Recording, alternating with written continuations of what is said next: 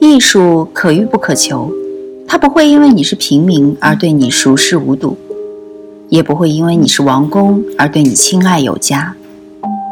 与同听艺术，带你感受艺术的奥秘和热情的世界。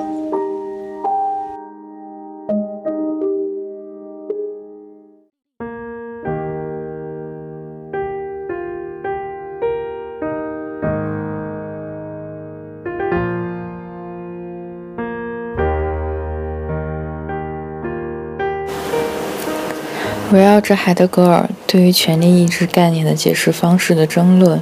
是当今关于尼采的争论中一个非常显著的特点，尤其是在法国和意大利。幸好，对这个概念粗糙的纳粹主义式的解读已经淡出视野之外。这种出现在海德格尔个别的论文以及1951年著作中对于尼采的解释，反映了尼采批评中一种非常现实的需求。事实上，在早期海德格尔之前，非纳粹主义式的解读似乎从来没有真正的把握住权力意志的理念。正如洛维特以及阿尔贝斯的著作对尼采其他方面思想进行解读的范本中所体现的那样。但正是海德格尔通过将尼采视为西方形而上学的巅峰和终结，为这个具有争议的概念提供了一个令人信服且清晰明了的语境化。当然，海德格尔认为，在形而上学历史的终结处，存在本身荡然无存，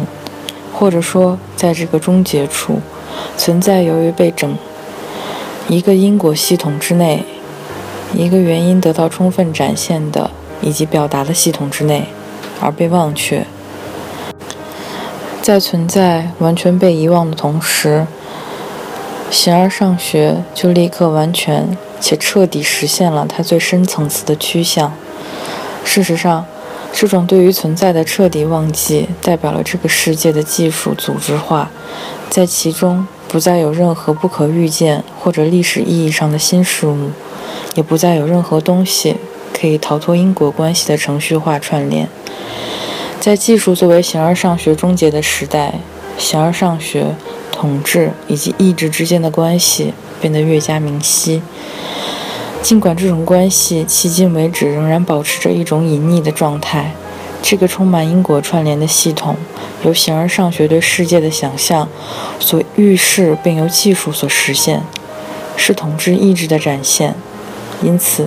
尼采的权力意志是西方形而上学历史极为明显的巅峰。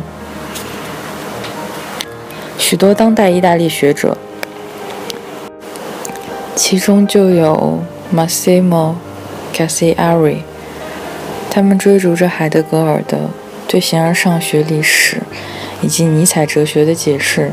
强调了否定思想和理性化之间的关系，尝试着。从之前卢卡奇对尼采的责难中，他将尼采划归到非理性主义的范畴之内，将尼采以及其他先锋思想家挽救出来。否定的思想，尤其是以尼采的极端的唯意志论的形式出现的否定思想，毋宁说代表了现代理性主义的极限。这种理性主义将理性以及它的技术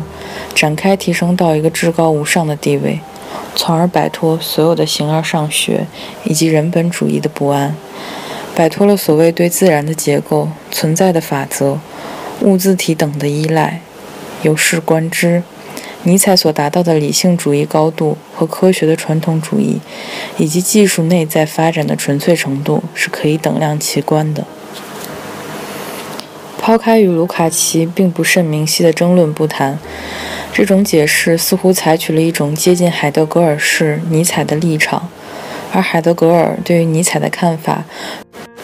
又和卢卡奇对布伊姆勒的纳粹尼采主义的看法非常相似。事实上，对卢卡奇来说，布伊姆勒对于尼采的解释大体上是正确的。指出这点，就改变对他评价的偏见是有必要的。相同的，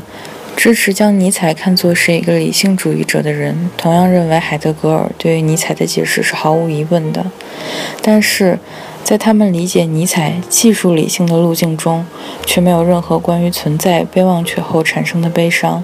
也没有任何出现一种对新的、即将到来的存在的期许。相反，他们抛弃了所有人本主义的怀旧情绪，仅仅将尼采看作是某种失控情况的表征。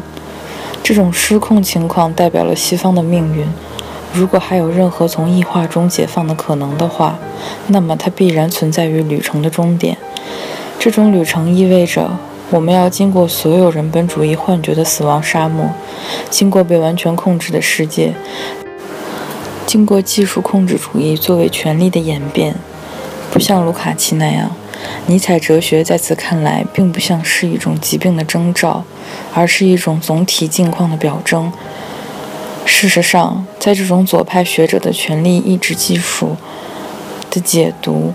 仅仅承认以及接受世界总体技术化或者完全组织化两者之间，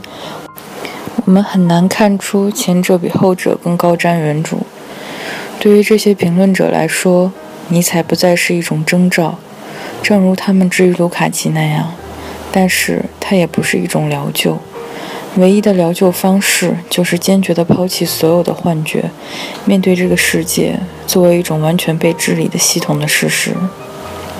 平心而论，海德格尔式的对于尼采的解读远非毫无疑问。他主要的弱点就是在他与在海德格尔自身仍旧可见的存在论，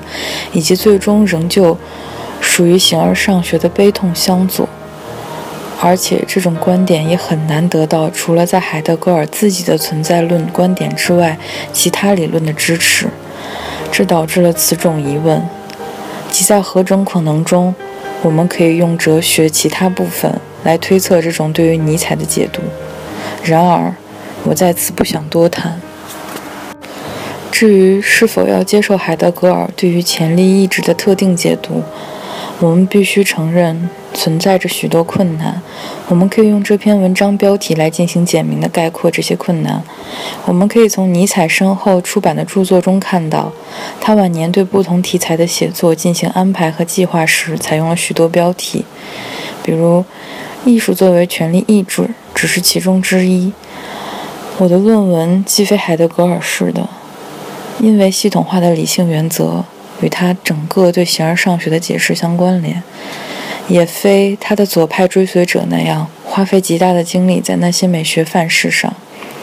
这些美学范式在实际上成为了权力意志的基础，这使得我们无法将其简单的和世界完全技术组织化的意志相区别开来。艺术、科技的对立，在尼采思想中是一个经久不衰的话题。也许，此二者的对立在《人性的太人性的》一书第四部分体现得最为明确。这一部分集中探讨了艺术家与作家的灵魂。当然，权力意志并未出现在这本书当中。一本书被一些人认为尼采启蒙时期的标志。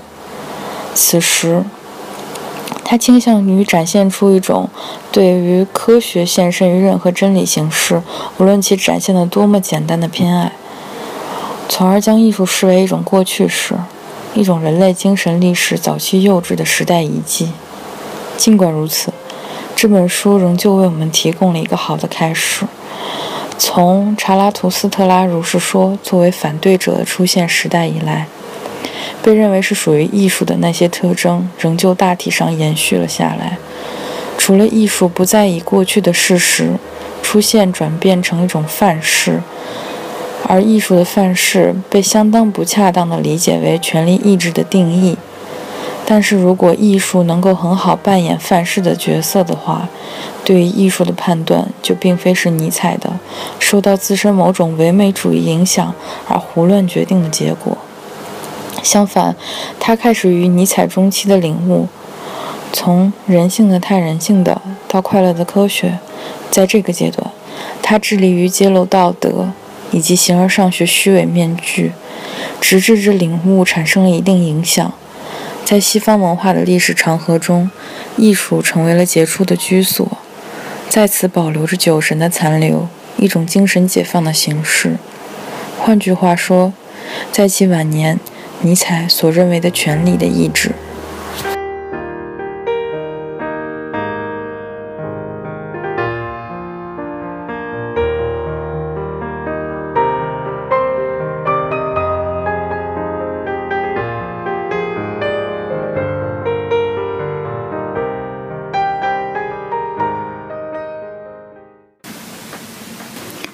感谢大家关注与同听艺术，我是主播小绿。把你喜欢的文章发给我们，然后让我们分享给更多人吧。